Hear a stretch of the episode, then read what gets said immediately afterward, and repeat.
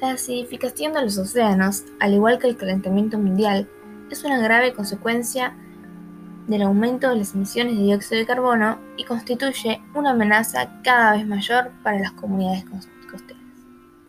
El Organismo Internacional de Energía Atómica utiliza técnicas nucleares para medir la acidificación de los océanos y ha proporcionado información objetiva a los científicos, economistas y responsables de la formulación de políticas para que adopten decisiones fundamentadas.